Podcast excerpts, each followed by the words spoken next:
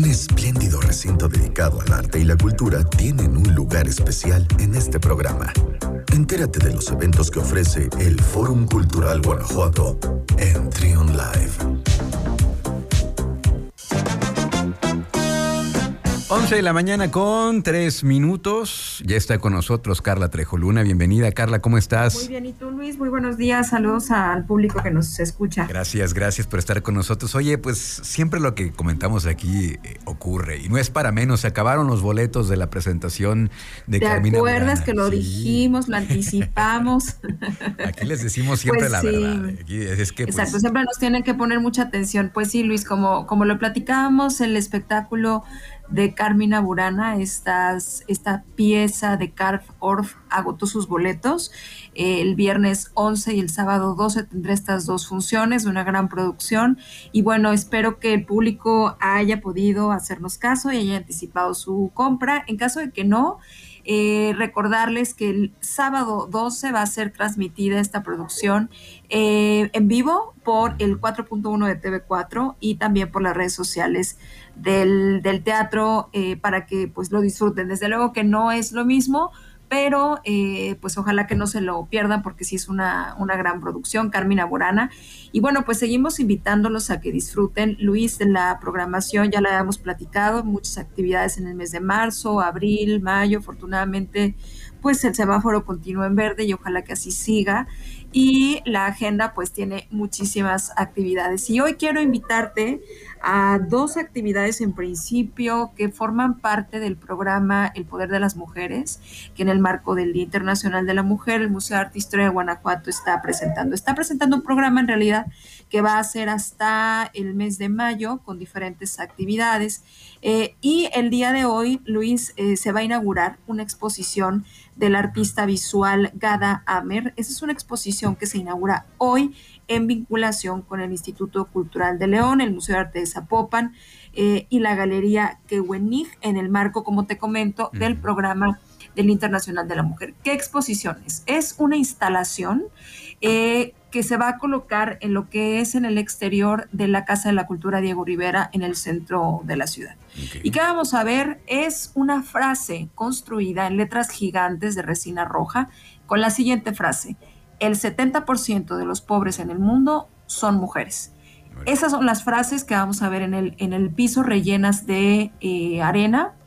Esta exposición, evidentemente, eh, si tú la ves desde el cielo, eh, vas a ver muy clara la imagen, pero la gente podrá eh, convivir, tocar, estar con las, con las piezas, no ser algo muy tangible de esta frase tan fuerte, ¿no? Sí, sí, sí. Una frase muy poderosa que habla precisamente de cómo todavía tenemos en el mundo que trabajar mucho con respecto al tema de mujeres, ¿no? Y que no se reduce a un día, o sea, el 8 de marzo es una fecha importante que marca una conmemoración, una lucha, un recordatorio de lo que estamos haciendo, de lo que el mundo está haciendo, pero es un tema de todos los días. Y Gada Amer es una artista visual egipcia que ella viene acá, ha tenido presencia su trabajo pues en, en muchos foros en el mundo y viene hoy jueves 10 a las 6 de la tarde esta exposición ahí en la Plaza Fundadores, se va a inaugurar y va a permanecer pues ahí varios, varios días. Entonces esta es una actividad que en, en, colaboración con el Instituto Cultural de León, el Museo de Arte e Historia de Guanajuato está, está promoviendo, ¿no? En el marco de esta, este programa de El Poder de las Mujeres. Y hay otra actividad, Luis, también muy, pues muy sentida, muy importante, que también nos recuerda pues la importancia de estos temas.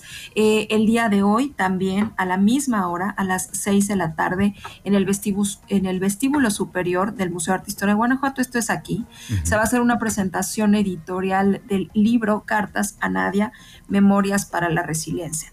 Eh, es una actividad en vinculación con la Ibero León, igual en este, en este mismo programa, y es un libro en busca pues de memoria, de justicia, de resiliencia. Nadia es una chica que lamentablemente eh, falleció hace ya dos años. Ella sí. era alumna de la Universidad Iberoamericana León y, bueno, quien ha estado cerca de las noticias sabe qué sucedió o no sabemos qué sucedió con, con Nadia. No es un tema en el que la Universidad Iberoamericana León ha hecho mucho esfuerzo, mucho trabajo, sobre todo por la conciencia, por la reflexión e igual. Entonces el día de hoy va a estar presente eh, ahí el rector del ITESO, Alexander eh, Pacheco, estará Diana Cárdenas Garza y Guadalupe Fernández Aguilera, también como parte de la comunidad de la Ibero León, y se va a presentar este libro, Cartas a Nadia, Memorias, Memorias para la Resiliencia. Entonces, Luis, estas dos actividades eh, es una muestra mm, mm, eh, muy importante del programa El Poder de las Mujeres y que esto no se reduce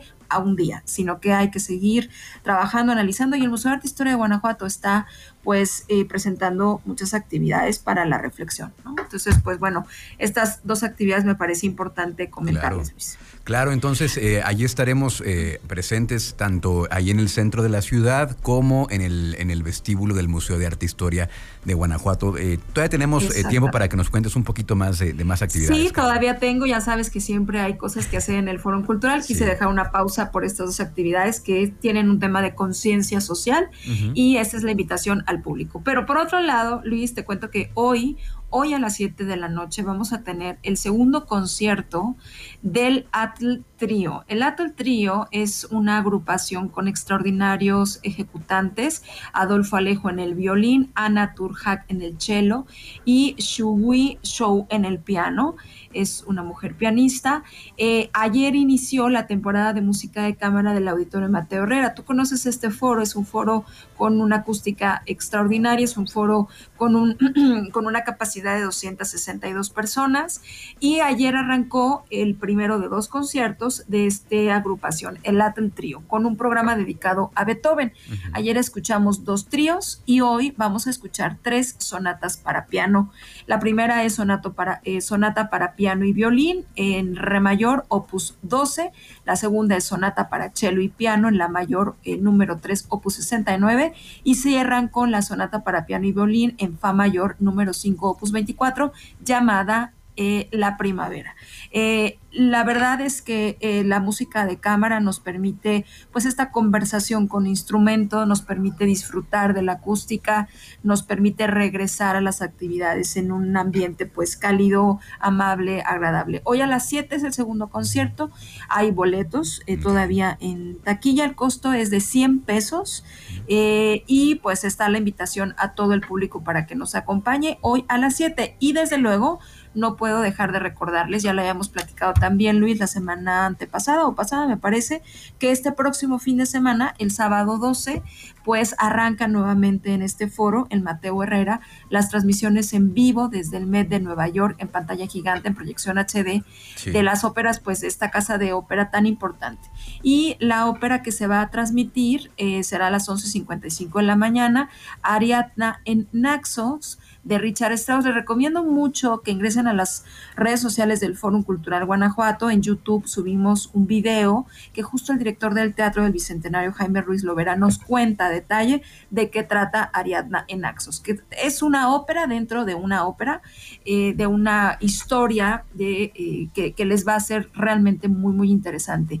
Eh, lo más relevante de todo esto es el tipo de producción, que no es usual ver este tipo de producciones eh, montadas, la Casa de Ópera, que es pues extraordinaria, y el sábado 12 a las 11.55. ¿Qué es lo que pasa ahí?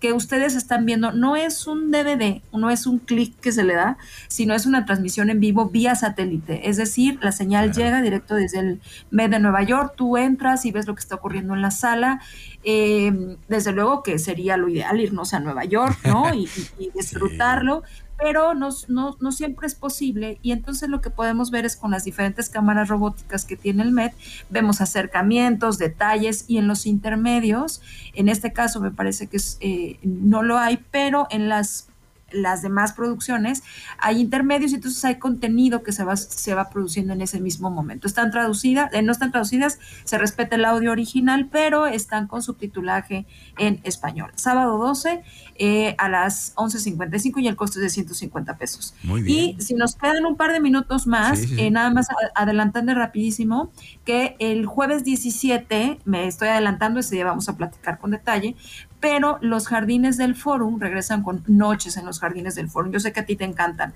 Y estará la agrupación mexicana Los Molotes.